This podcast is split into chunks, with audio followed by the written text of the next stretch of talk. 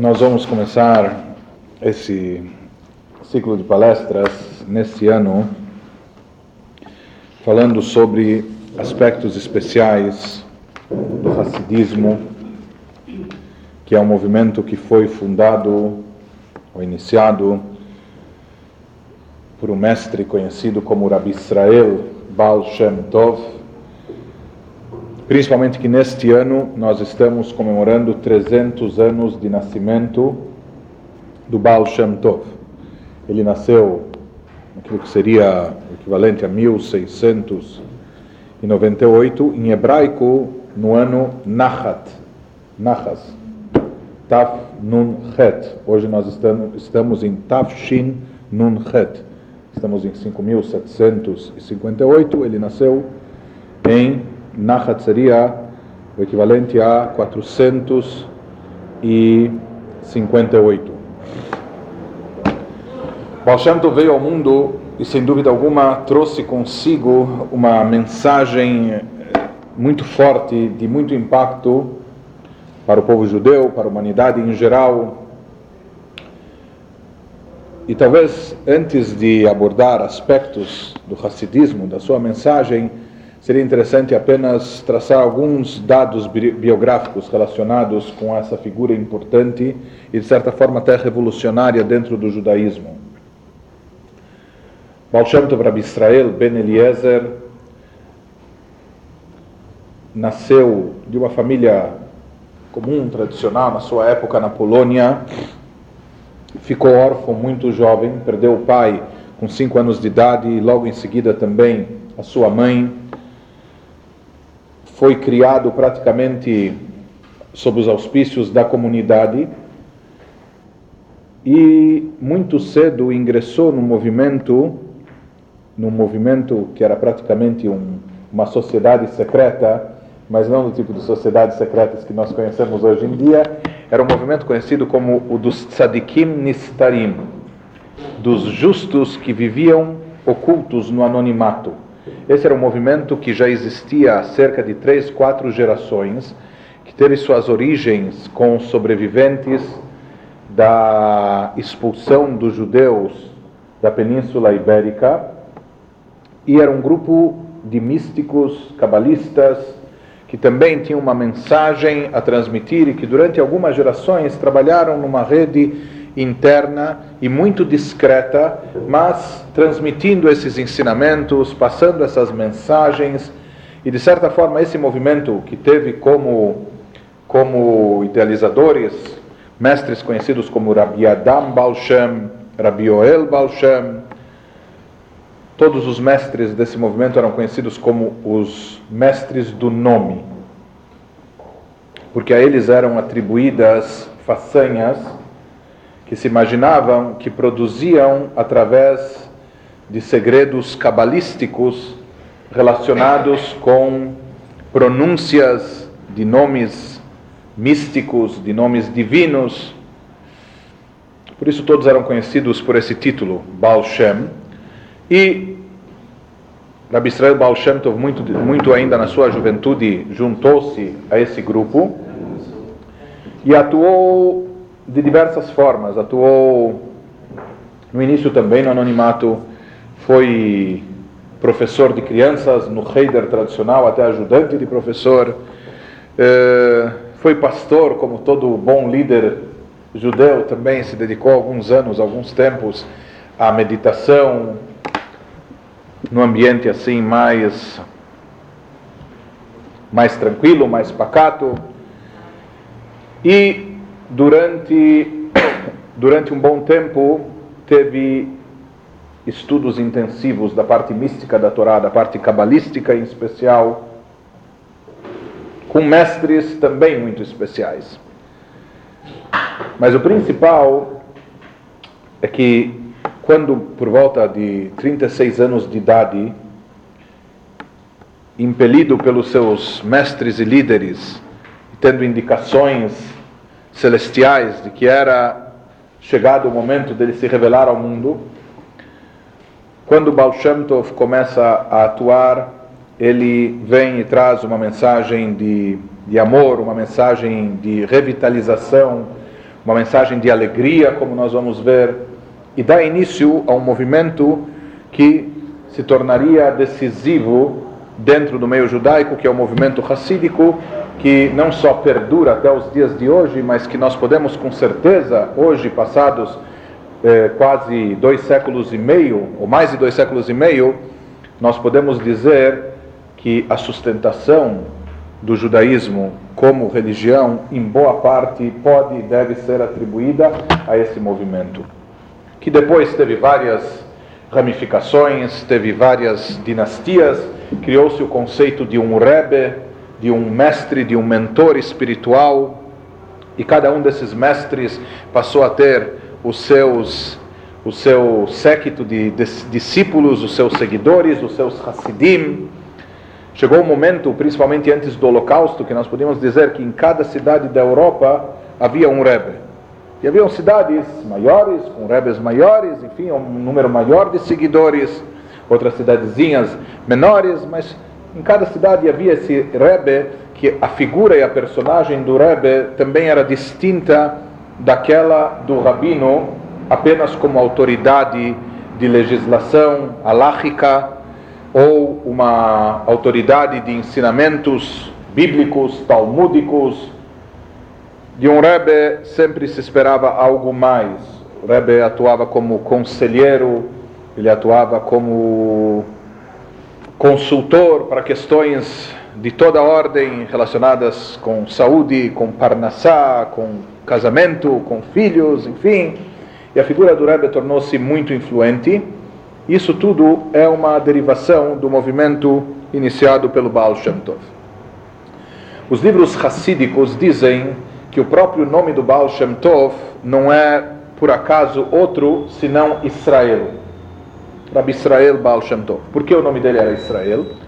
Dizem os nossos livros, isso é muito importante para a gente se, se localizar em tempo e espaço e também entender e captar melhor os ensinamentos e a mensagem racídica proposta pelo Baal Shem Tov. Dizem os nossos livros que uma das formas e maneiras que existem para eh, reviver uma pessoa que está desmaiada, uma pessoa que está tombada, uma pessoa que está adormecida, consiste simplesmente em chamá-lo pelo nome. Os livros místicos vão um pouco até mais adiante. Kabbalah explica que o nome, pelo menos tratando-se do nome judaico, o nome em Lashon no idioma sagrado, o nome não é simplesmente convencional, mas sim é algo extremamente ligado à essência da alma de cada pessoa. Por mais que pai e mãe talvez não sejam grandes místicos ou conhecedores de esoterismo, de almas, espíritos, etc., mas de acordo com os nossos livros, os pais recebem uma inspiração divina especial que paira exatamente sobre os pais, por isso mesmo quando mestres e até rebes eram consultados sobre que nome dar aos filhos, muitos deles se abstinham e diziam que isso é uma atribuição exclusiva dos pais, porque de acordo com os livros, são os pais que recebem essa inspiração. E mesmo quando o nome é dado em homenagem a algum parente vivo ou falecido, de acordo com os diferentes costumes eh, sefaradis, ashkenazis, mas mesmo assim, esse nome tem algo de especial que aponta a essência para a essência espiritual da alma da pessoa, inclusive eh, relacionadas aos seus traços de caráter ou as características da sua própria alma e indicando possivelmente também a sua missão nesse mundo, nessa vida.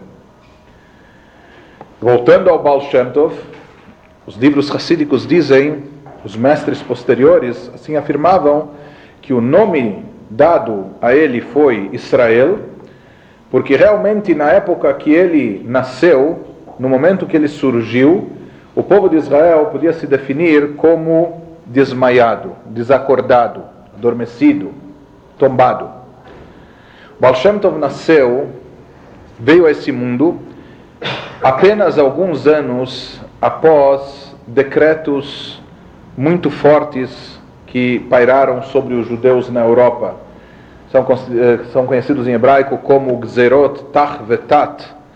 Houveram, houveram pogroms muito fortes nos anos de 5408, 5409, cerca de 50 anos antes do nascimento do Baal Shem Tov, onde literalmente dezenas de milhares de judeus, se não chegando até centenas, foram dizimados, foram exterminados. Isso naturalmente criou um forte impacto na comunidade, o antissemitismo se sentia de uma forma palpável. Mais do que isso, em termos espirituais, o povo judeu vivia e atravessava um momento muito difícil, porque vinha de poucas décadas atrás do surgimento de falsos messias, movimentos messiânicos encabeçados por pessoas que se autodeclararam messias e que depois se confirmaram como grandes farsantes, trazendo consequências desastrosas para o povo judeu. Assim foi com Shabbatai Tzevi, que acabou inclusive se convertendo ao islamismo. Em seguida houve um outro movimento dos franquistas, etc. Então o povo judeu, podia-se dizer que até em termos espirituais estava um pouco decepcionado. Havia uma expectativa muito grande e quando a situação apertava, quando a própria sobrevivência era difícil, em termos de, de viver, de viver como judeu, a parnassá, o sustento, os problemas sociais se acentuavam naquela época. Então, a expectativa por um alento espiritual, a, a esperança de uma era messiânica nesses momentos se acentuava de sobremaneira e, veio, e vieram todas essas decepções seguidas muito fortes. Isso acabou abalando a estrutura do povo judeu. Os judeus, pode-se dizer que naquela época passavam por um momento crítico de uma grande crise, seja em termos físicos, materiais, da própria sobrevivência, como também em termos ideológicos e espirituais. E assim definem os nossos mestres, pode-se dizer que o povo de Israel jazia desanimado, desmaiado. E o que representou a alma, ou qual era a missão do Rabi Israel Baal Shem Tov, assim como uma pessoa desacordada, quando nós sussurramos, ou às vezes não é suficiente, nós chamamos e gritamos o nome da pessoa no seu ouvido, isso evoca a sua própria alma e a pessoa se reanima, a pessoa recobre os sentidos e acorda. O mesmo também era o destino e a missão do Baal Shem Tov em termos globais com o povo de Israel na época que ele atuou, na época que ele viveu. O povo se encontrava de forma geral muito deprimido. Pode-se dizer que de certa forma também o próprio estudo da Torá estava um pouco decadente, tornando-se cada vez mais propriedade de pequenas elites intelectuais mas a maior parte do povo já não tinha ou tempo, energia, disposição, possibilidade de estudar e se dedicar à Torá como, como seria o ideal. E o Baal Shem Tov chegou nesse momento e de uma forma de uma forma magnífica foi insuflando ânimo, entusiasmo, vibração, esperança em todo o povo. Isso de uma maneira até espantosa.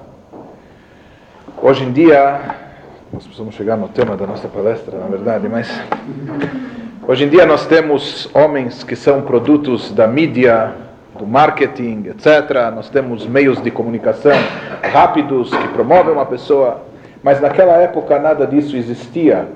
E os próprios historiadores ficam pasmos com a velocidade do crescimento do movimento racídico. Como ele se expandiu tão rapidamente a partir de uma única pessoa. O Baal Shem Tov, quando ele falece, ao completar mais ou menos 70 anos, ele deixa como sucessor o seu principal discípulo, Rabdov Ber, conhecido como Magid de Mesrich, da cidade de Mesrich, e já o Magid Mesrit, por sua vez, teria 60 grandes alunos e discípulos, entre eles o Rabi Shneur Zalman, autor do livro Tânia, fundador do movimento Hassidico Chabad, Rabi Levi Yitzhak de Berdichev e diversos outros sábios de enorme grandeza. Mas a propagação do racidismo começou com o próprio Baal Shem Tov, o fundador do movimento, que viveu no anonimato até os 36 anos. O próprio sogro imaginava, o sogro tinha uma tinha uma desavença com ele porque achava que ele era um amaretz, que ele era um ignorante total, um homem simplório, e ele era um grande erudito, seu sogro, e inclusive até exigia da sua filha que pedisse o get, o divórcio, e se separasse desse homem. A esposa era das poucas pessoas, mais tarde o cunhado, que conheceram antecipadamente a grandeza e a capacidade espiritual do Baal Shem Tov. Mas, dentro de todo esse contexto, Baal veio e, inclusive de forma itinerante, viajando de lugar em lugar, como se organizando pequenos comícios, infiltrando-se ainda no seu, no seu período de anonimato, nas feiras, nos mercados onde os judeus atuavam e onde eles trabalhavam. Simplesmente ele reunia rodinhas em torno de si e contava histórias de uma forma muito simples do Talmud, do Midrash, estimulava as pessoas e falava muito da importância do serviço a Deus de cada de cada indivíduo, por mais simples que seja, da importância da simplicidade, da sinceridade e que a Torá não era propriedade exclusiva apenas dos grandes eruditos e intelectuais, mas que para Deus, para o Criador, era muito importante, é muito importante a devoção de cada um, independente da sua inteligência, da sua capacidade. Baal Shem Tov procurava estimular todas as pessoas a acreditarem de uma forma sólida na atuação divina neste mundo. Por isso, ele fazia questão de conversar com pessoas como vai, para que simplesmente elas respondessem Baruch Hashem, graças a Deus. Graças a Deus tudo está caminhando. O que você pretende fazer? Bezrat Hashem, se Deus quiser, com a ajuda de Deus. Dizia o Baal Shem Tov que simplesmente evocar o nome de Deus na, nas bocas das pessoas simples, isso era trazer a própria essência divina para este mundo. No meio de tudo isso, e de diversas formas, Baal Shem Tov vai transmitindo seus ensinamentos e, sem dúvida alguma, um dos princípios fundamentais do movimento racídico é a alegria.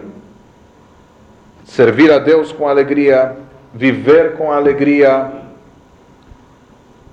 e de certa forma a alegria ficou até associada ao racidismo. Muito se ouve, se escuta falar sobre as melodias racídicas, sobre a dança racídica.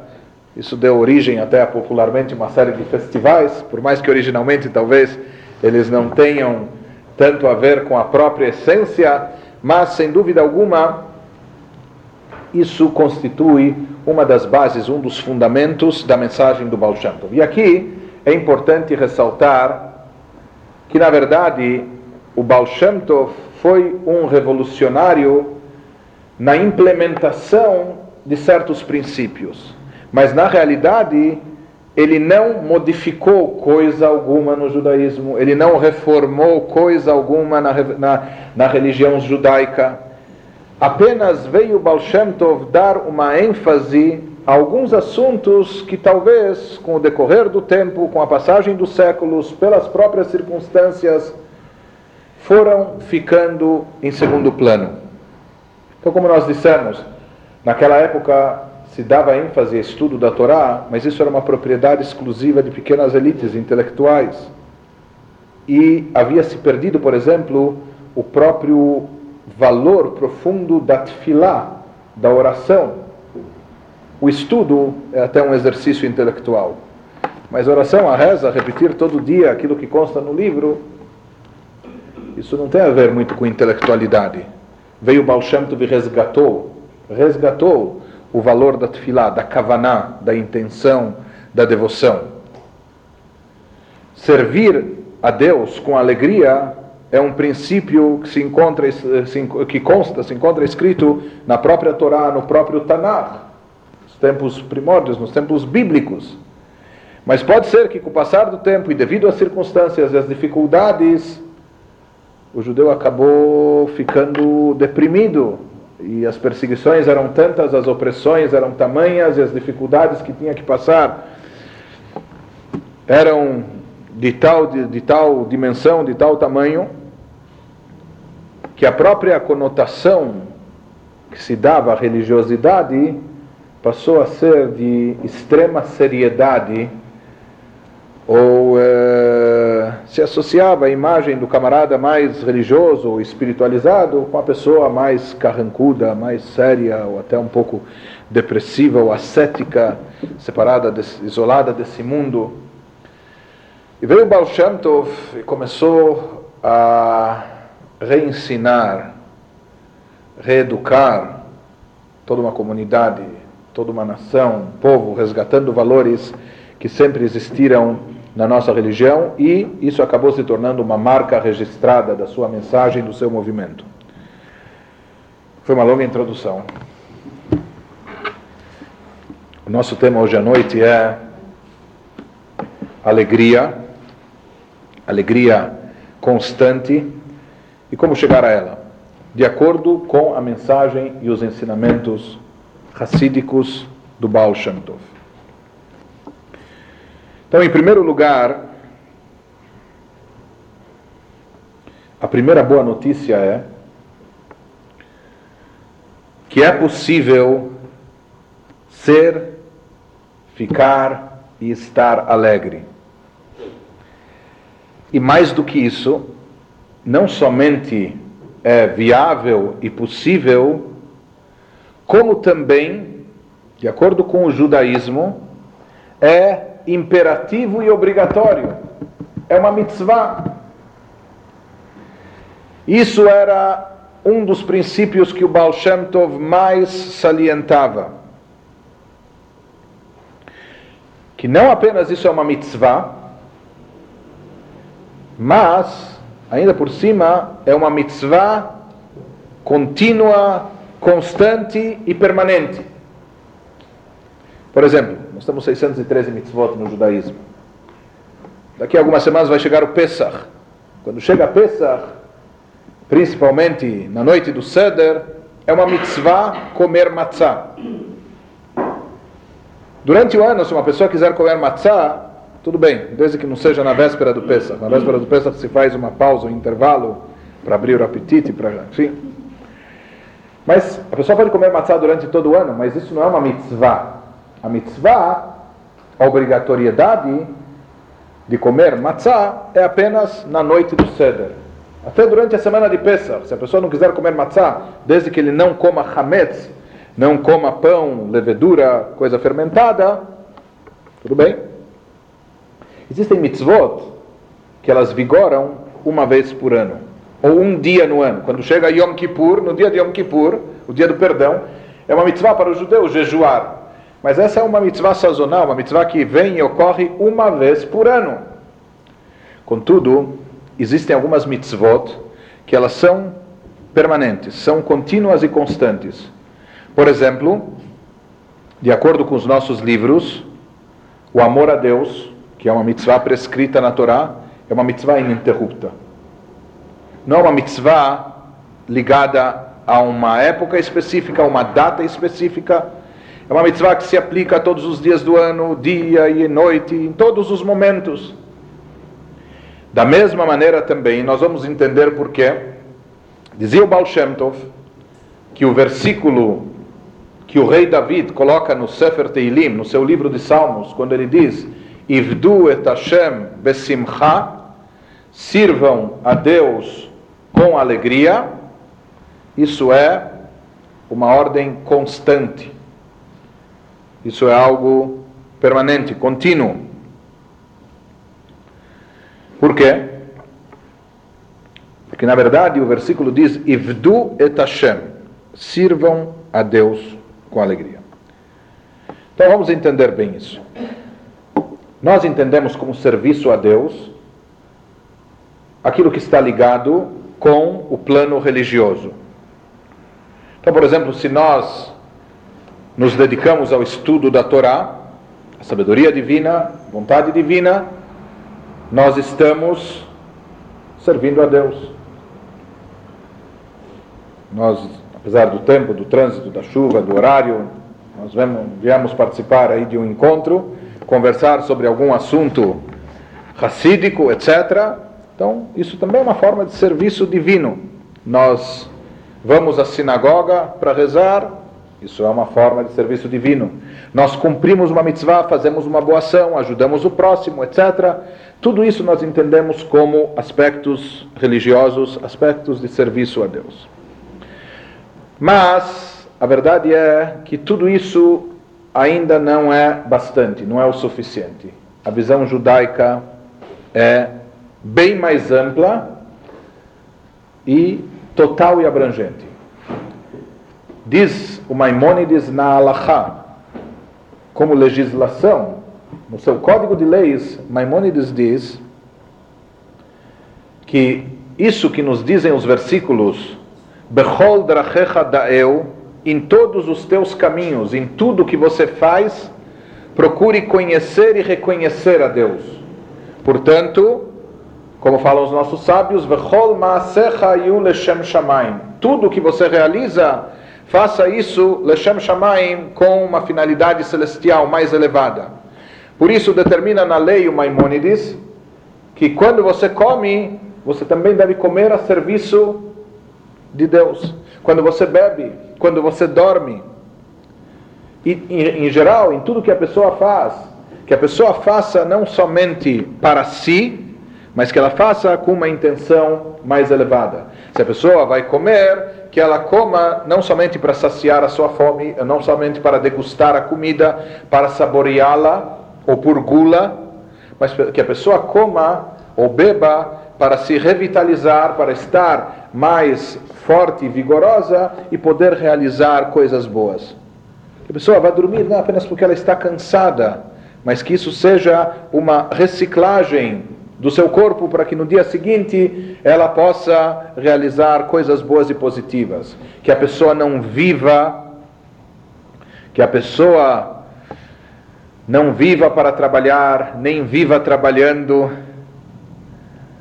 mas que a pessoa trabalhe para fazer do seu trabalho um instrumento, um meio, seja de sustento para a sua família, que é uma mitzvah, seja para dar tzedakah, ajudar pobres e necessitados e assim por diante. Até mesmo quando a pessoa vai ter o seu lazer, ela tem o seu lazer, por quê? Porque ela sabe que ela necessita de um momento de tranquilidade, até um momento de ociosidade, para poder relaxar, para poder se acalmar e para poder reassumir as suas responsabilidades, inclusive as responsabilidades espirituais, e realizá-las com mais eficácia. Portanto, diz Maimônides que tudo o que a pessoa faz se enquadra dentro do plano, deve se enquadrar dentro do plano religioso e espiritual. Portanto, tudo é considerado um serviço a Deus.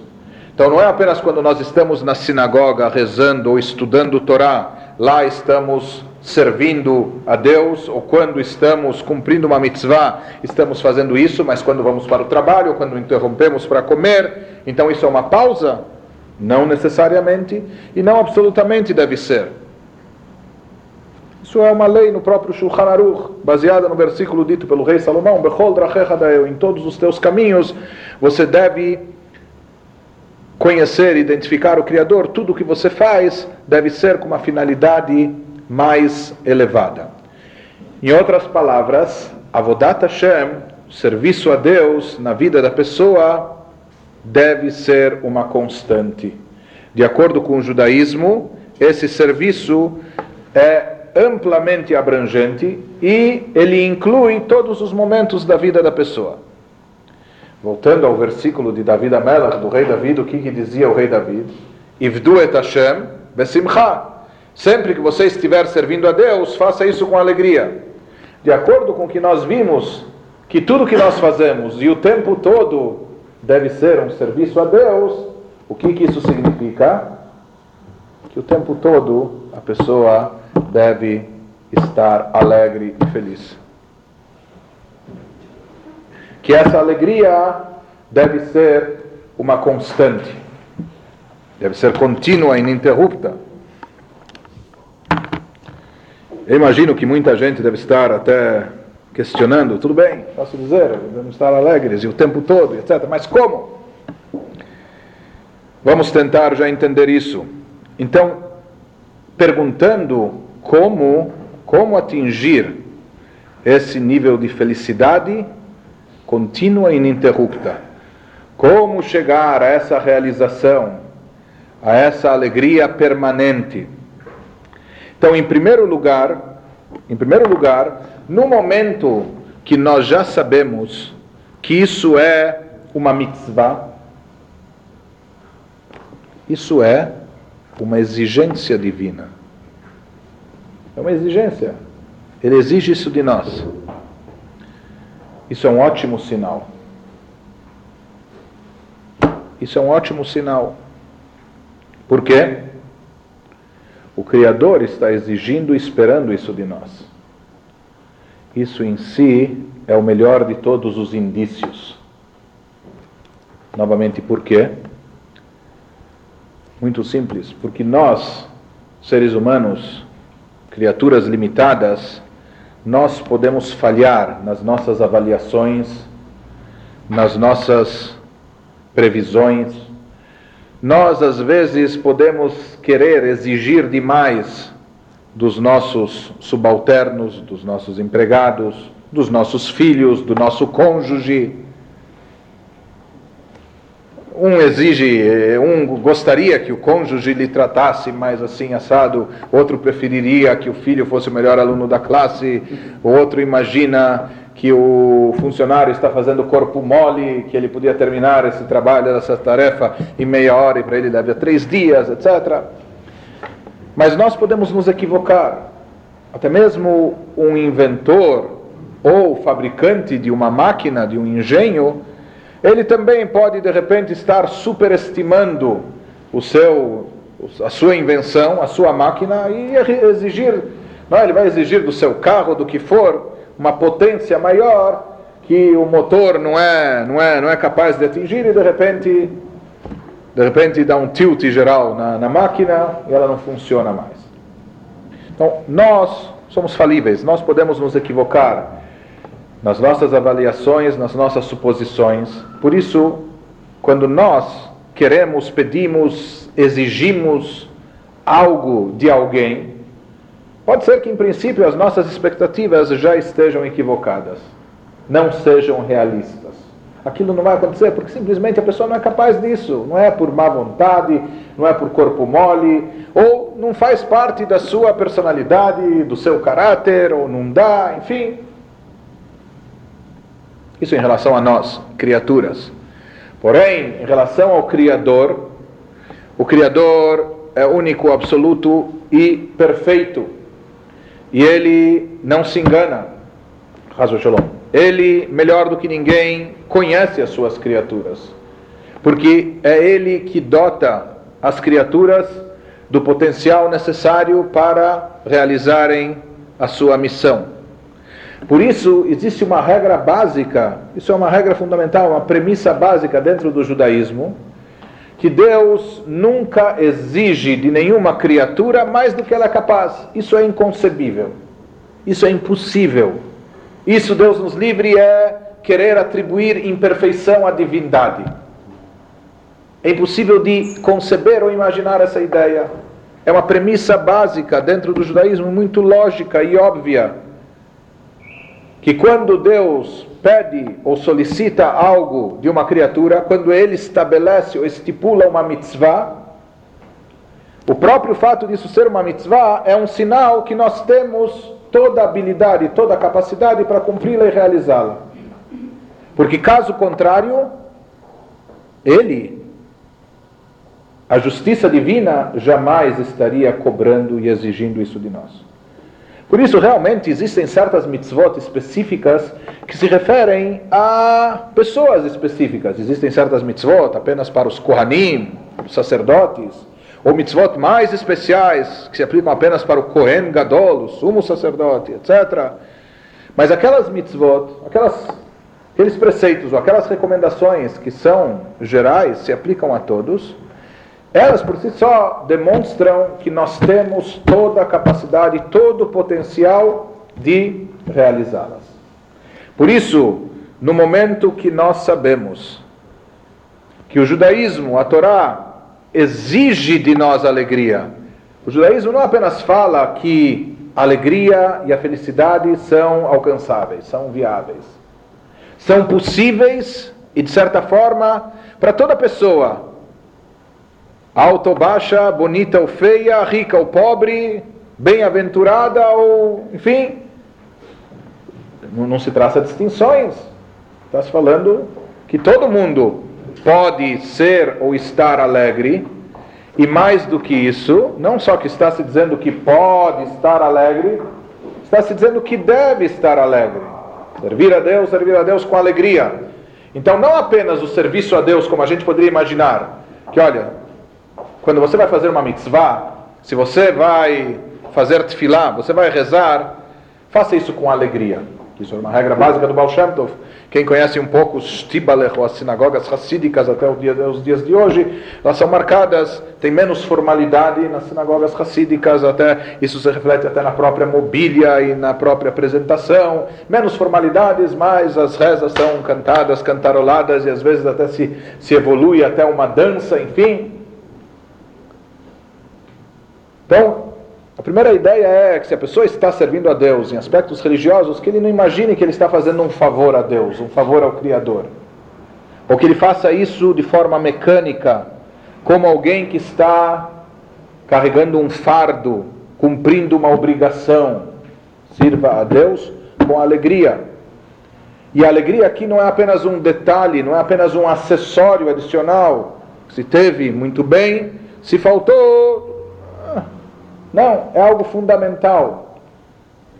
Isso é o que dá a verdadeira dimensão do serviço a Deus, o quanto ele é, o quanto a pessoa realmente se identifica com isso, o quanto isso vem do seu coração, é sincero.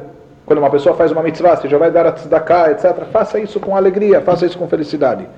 Mas como nós já vimos, tudo na vida, sem exceção, é e pode ser parte do serviço a Deus. E o que a Torá também exige de nós como ideal é que tudo que a pessoa faça converja nessa direção de ser Avodat Hashem, de ser um serviço divino, e portanto, já que esse serviço divino é constante, a alegria deve ser constante. E se a Torá pede e solicita isso de nós constantemente, essa é a boa notícia, que cada um de nós tem que saber que nasceu com esse potencial. Ninguém chega aqui com defeito de fabricação. Deus está pedindo simcha, alegria de cada um de nós. Tudo bem, a gente pode imaginar, sim, mas isso não se aplica nessas circunstâncias, nessa situação, ou alguém no meu lugar, ou que passou o que eu passei, ou com, com tendências depressivas, ou etc. De acordo com a Torá, enfatizado e ressaltado pelo Baal Shem Tov, a simcha, a alegria, não só é viável, é uma necessidade, é obrigatória em tudo, e para todos, e nós temos força para isso. E aqui uma outra notícia, que na verdade deveria ser encarada como uma boa notícia. A boa notícia é, de acordo com o Baal Shem Tov, que a alegria não depende de fatores circunstanciais e nem tampouco de elementos externos. A gente poderia pensar, estar alegre, por quê? Devido a quê? E na realidade, muitas vezes nós acabamos assumindo uma atitude errada isso é o tipo da coisa que pouca gente parou para pensar a respeito do assunto. Não é algo tão ensinado, ou na escola, ou em casa. Mas as pessoas, por osmose, ou simplesmente, simplesmente vendo o que acontece no mundo, ou como as pessoas agem e reagem às situações, vão assumindo que essa deve ser a postura. Se nós analisarmos qual é ou qual deveria ser o estado natural, o estado de espírito natural do ser humano. Qual é originalmente o estado de espírito do ser humano e qual deveria ser. Então nós temos algumas possibilidades. Nós podemos dizer assim, começando num extremo, podemos querer dizer, olha, o ser humano, a vida é uma vingança, a vida já é um castigo. Se a pessoa procurar, vai encontrar até uma Mishnah que diz, Bal Tachai, contra a vontade você foi criado, contra a vontade você nasceu, contra a vontade já nasceu chorando, contra a vontade você vive, etc. Viver é pagar contas, é fazer filas, é, é trocar pneu do carro, é passar de sabores e etc. É? Viver, viver é enfrentar obstáculos dia a dia, enfim, dificuldades. Muitas pessoas têm o hábito de começar o dia lendo o jornal, então a pessoa já leu o jornal, já começa o dia emburrada. Então, que tipo de notícias já se encontra no jornal? Então, alguém pode imaginar que o estado normal das coisas é tristeza e depressão. Olha, de repente, se acontecer uma coisa muito, muito forte, muito boa, se você ganhou sozinho na Mega Sena, sei lá, uma coisa assim esplendorosa, fantástica, aí sim tem um motivo para comemorar, para brindar, para estar alegre. Mas em princípio, alguns podem imaginar que o estado normal das coisas é que está tudo errado, enquanto não me comprovarem que está certo. Certo? Essa é uma posição muito, é uma visão muito pessimista, muito negativista da vida. Outros poderiam imaginar que não, pessoa não deve ter uma visão tão negativista, mas é que a pessoa esteja no estado parve. Ele está no estado neutro. Ele não é nem um bobo alegre, mas também não é nenhum maníaco depressivo. Ele está na dele. Se contar uma piada, ele até esboça um sorriso. De repente, se a pessoa que o cumprimenta for simpática, ele também procura mover os lábios, assim, etc.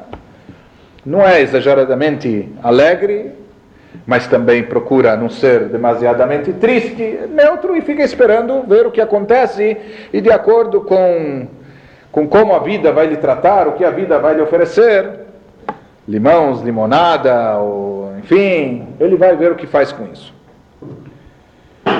Porém, na, ver, na verdade, o judaísmo diz outra coisa.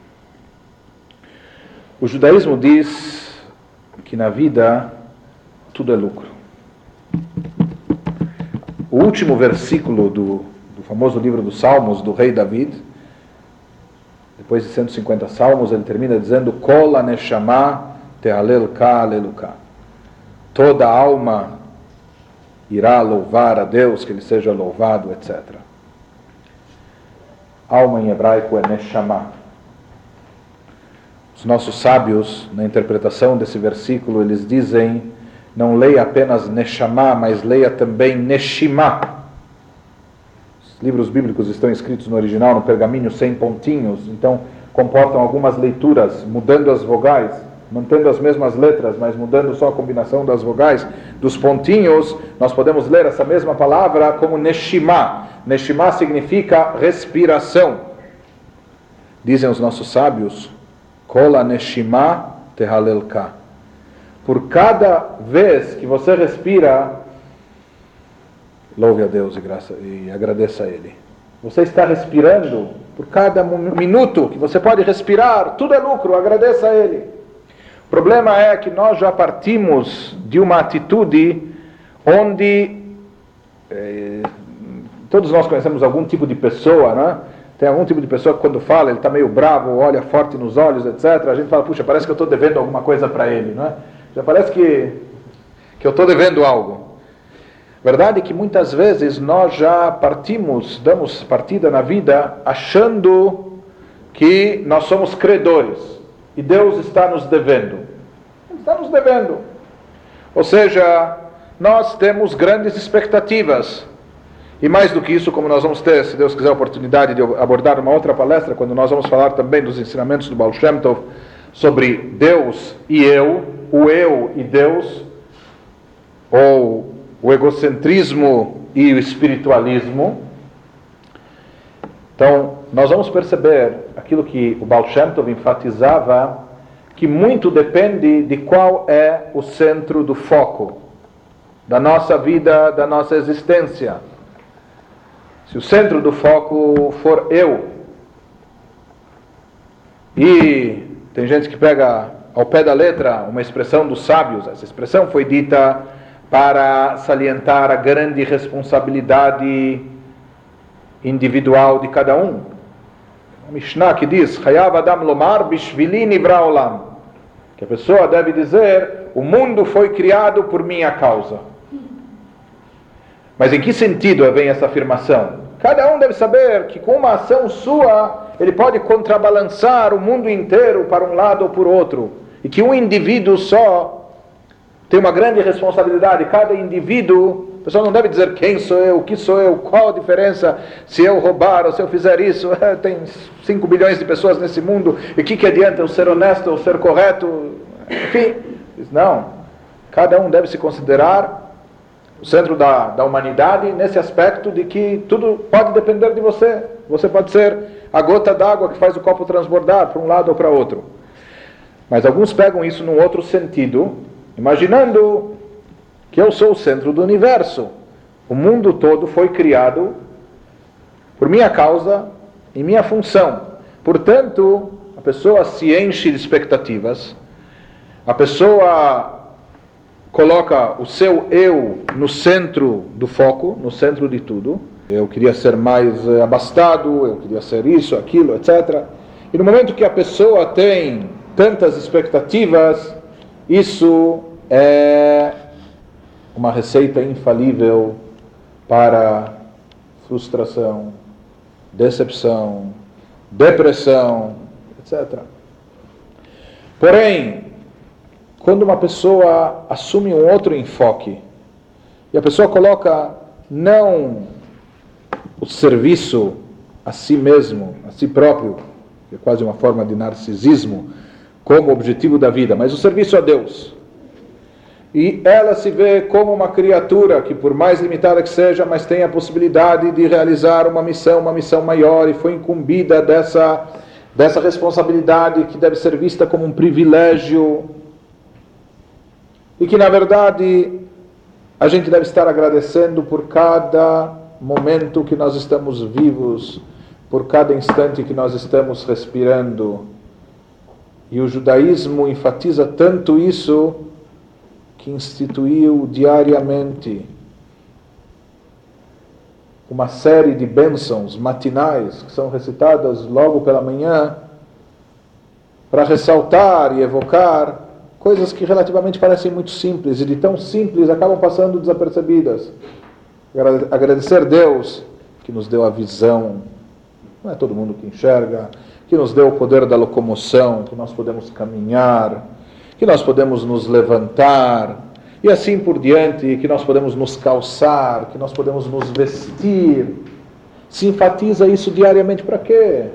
Todas as coisas tão simplórias, mas os nossos sábios, quando elaboraram a tefilá, a reza, eles eram mestres no conhecimento da psicologia humana e conheciam muito bem a nossa mente e sabiam que justamente essas coisas mais simples elas passam desapercebidas e a gente acaba não dando o devido valor a elas. Quando na verdade a postura do judaísmo deve ser que nós devemos perceber a bondade de Deus a cada instante e devemos agradecer por cada momento e por cada instante e tudo na verdade é lucro.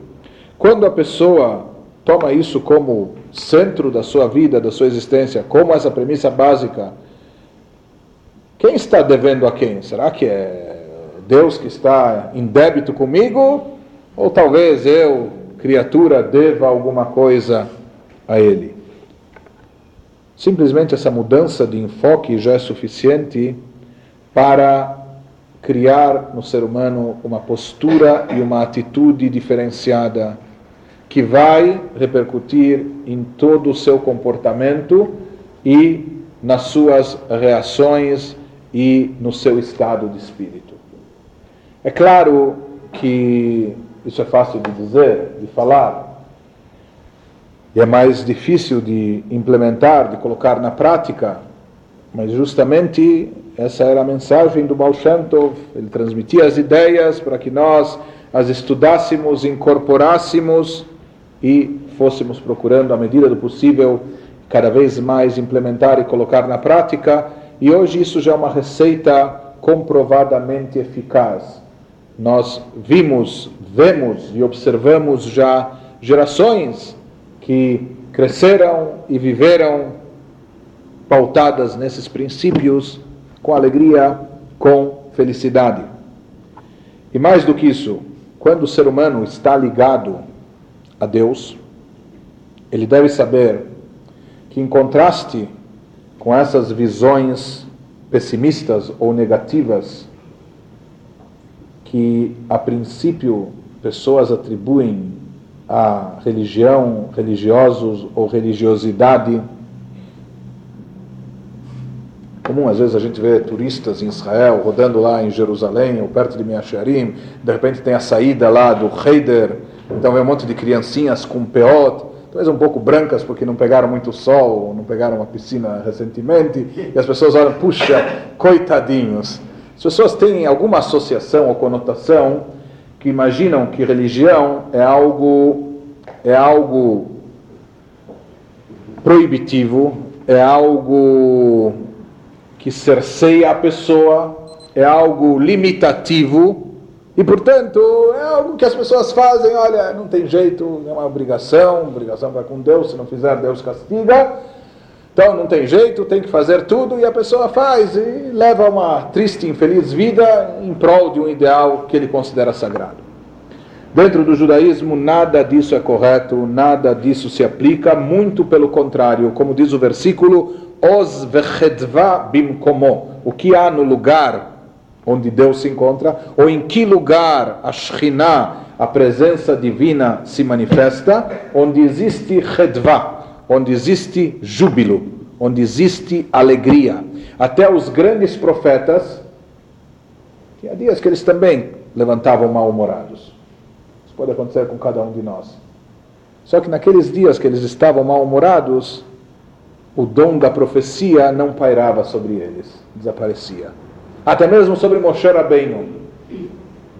Ele não tinha inspiração e mesmo que tivesse dúvidas e quisesse levantasse as antenas, por assim dizer, quisesse captar e obter uma mensagem divina, não, não conseguia.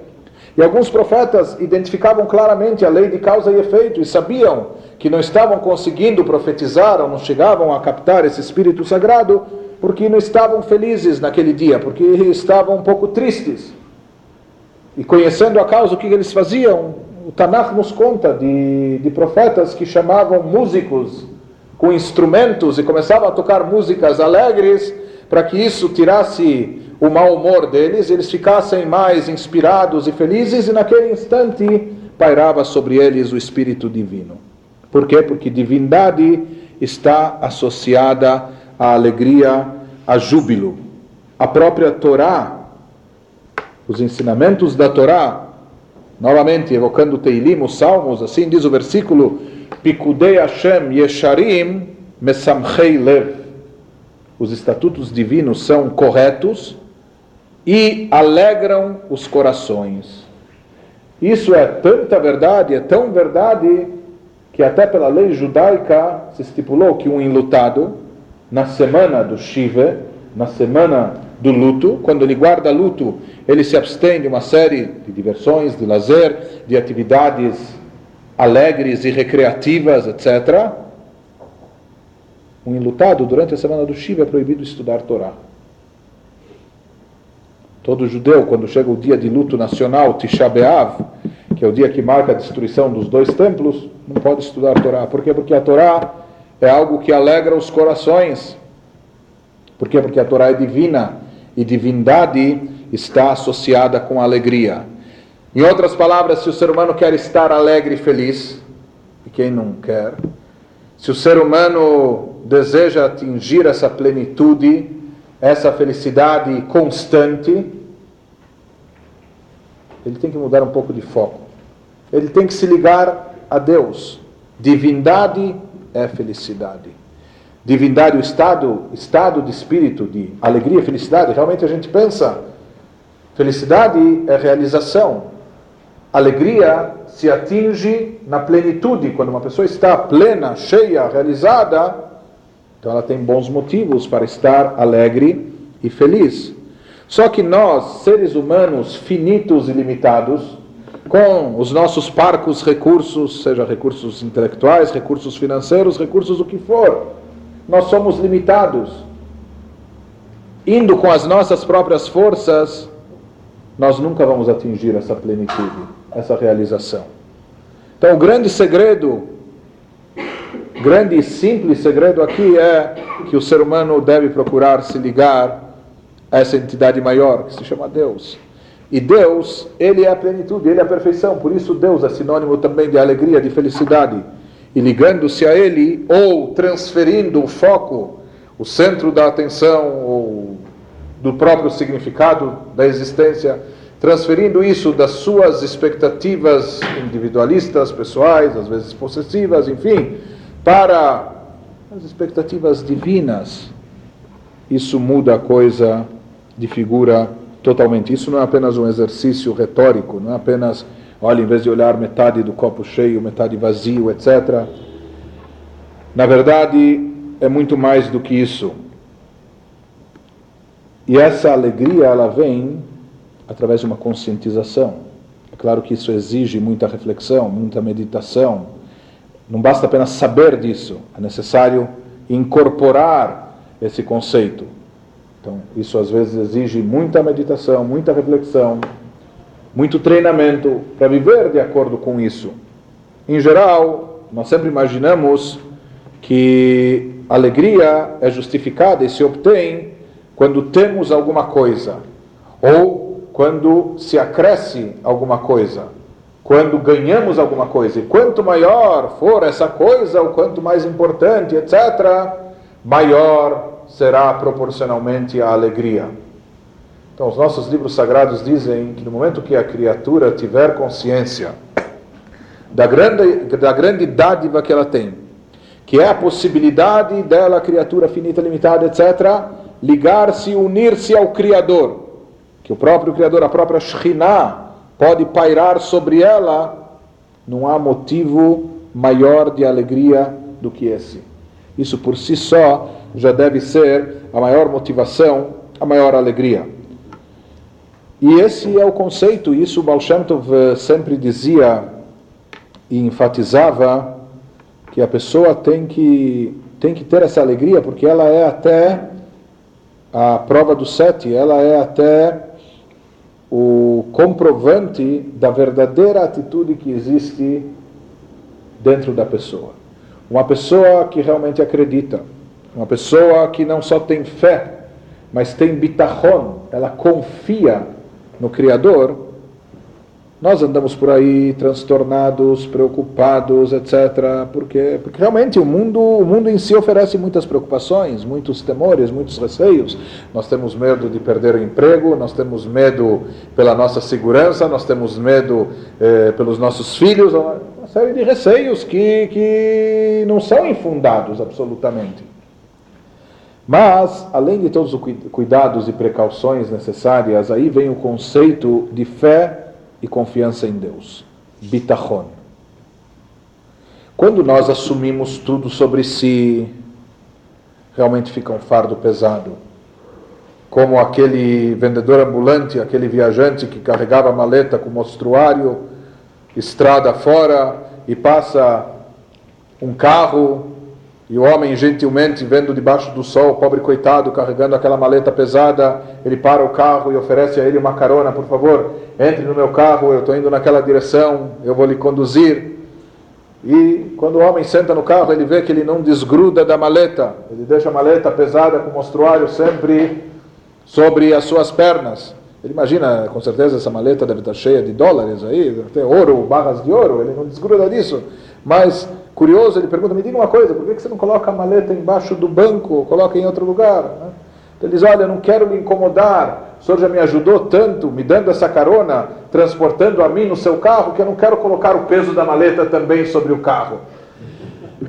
Mas na verdade isso é tolice, porque a maleta também já está, o peso dela já está sobre o carro também. Agora, se a pessoa cismar de ficar segurando a maleta, ele pode, ele vai transpirar, vai suar, vai etc. E muitas vezes é o que nós fazemos quando nós nos consideramos por demais autossuficientes, ou quando nós nos esquecemos da atuação divina, imaginamos que tudo depende de nós mesmos. E se tudo depender de nós mesmos, então realmente é barra pesada, é carga pesada e fica difícil. E daí vem as preocupações e vem os, os transtornos e daí fica difícil de implementar essa alegria, essa felicidade, de chegar a ela. Como disse também o rei Davi novamente no Teilim, sobre uma frase no Halel, Atzabehem kesev vezahav maasei de Adam, o mestre Hassídico interpretava essa frase assim: Atzabeihem, ele falava milashon atzabim, ou atzvut. Atzabim ou atzbanut em hebraico significa nervosismo e irritação. Interessante que é da mesma raiz que etzev, atzuv, que significa triste, deprimido. Então ele diz, interpretando as palavras do rei David, Atzabeihem kesev Sabe por que as pessoas andam tristonhas, deprimidas, irritadiças e nervosas por causa de kesef vezahav, de ouro e prata, por causa de dinheiro, por causa de, de duplicatas, de promissórias, de cheques que voltam, de, de contas a pagar, de uma série de coisas. Não Porém, sabe qual é o grande problema de tudo isso? Continua o versículo dizendo: Atzabehem kesef vezahav maasei de Adam.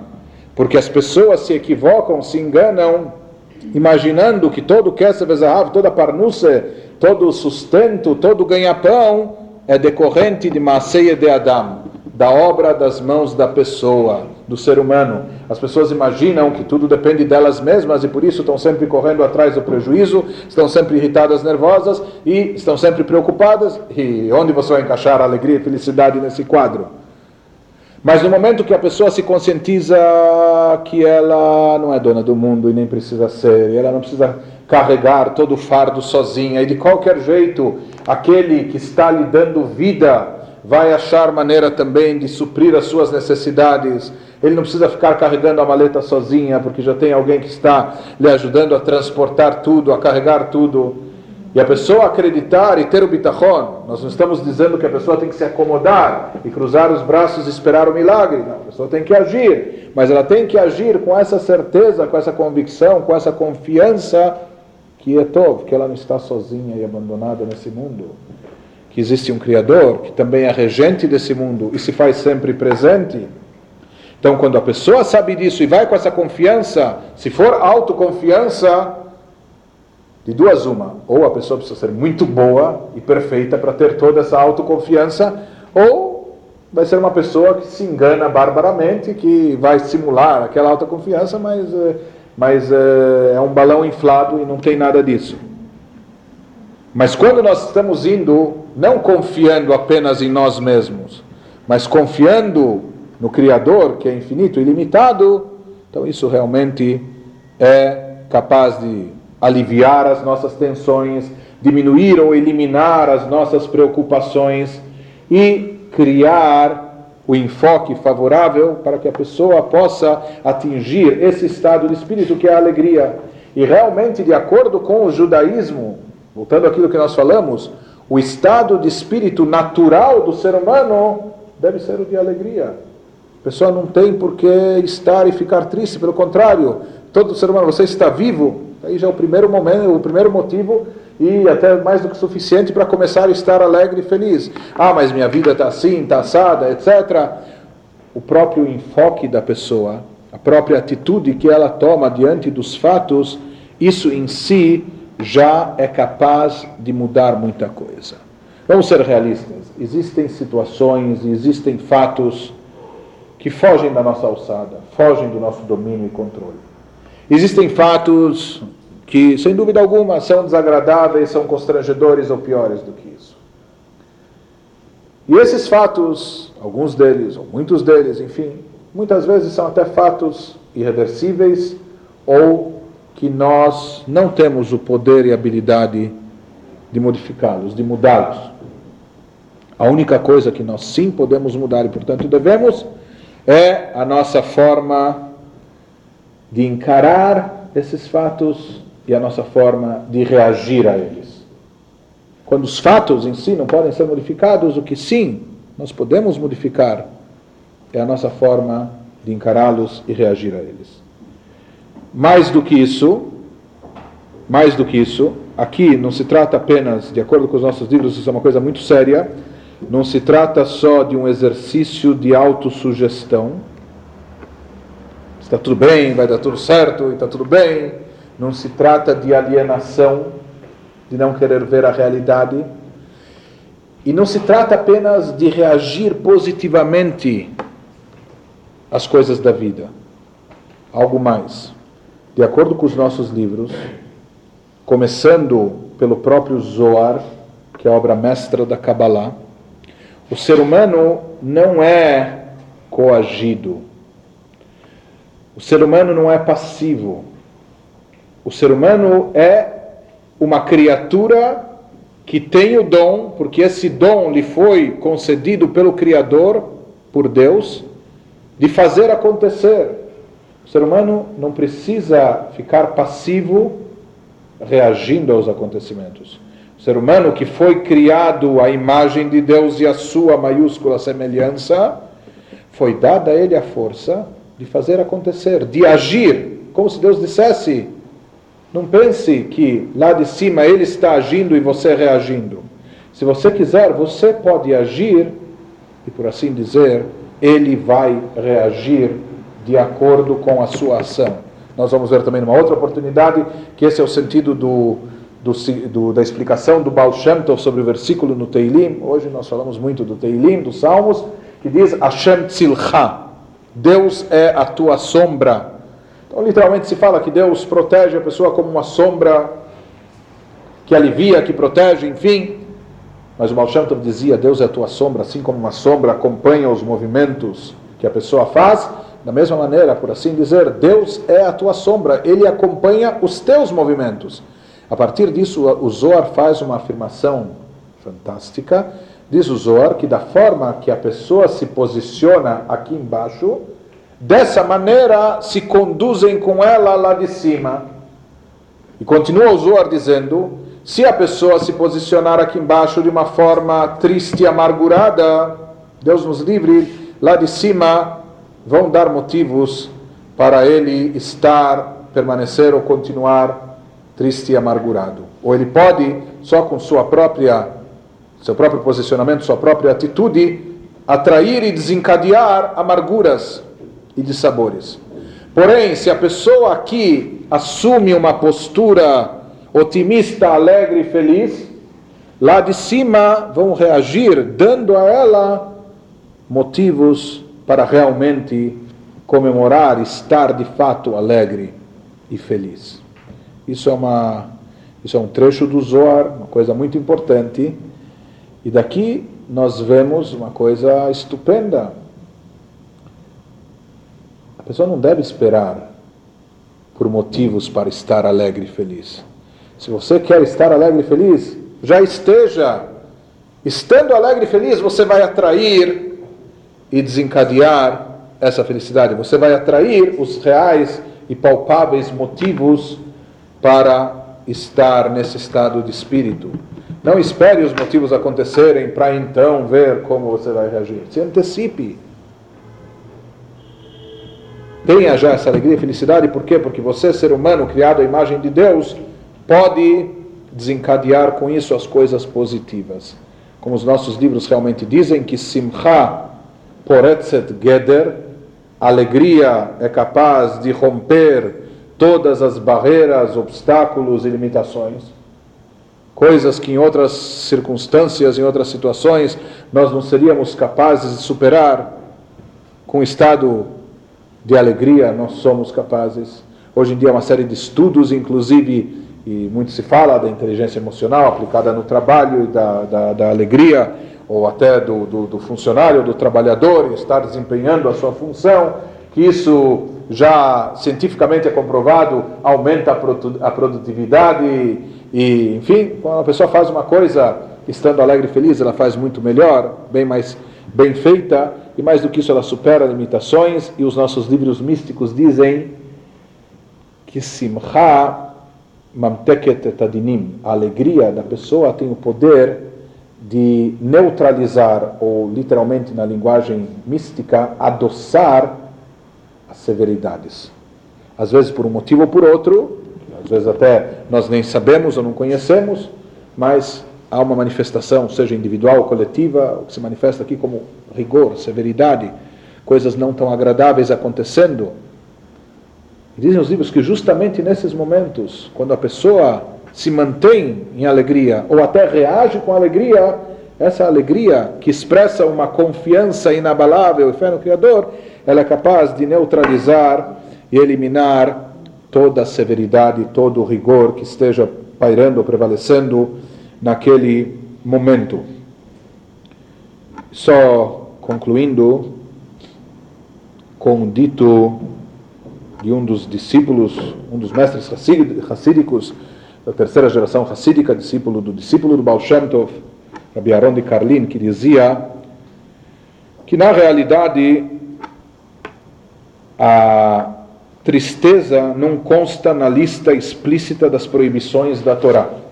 Se procurar nos Dez Mandamentos, por exemplo, vai encontrar lá não matarás, não roubarás, não adulterarás.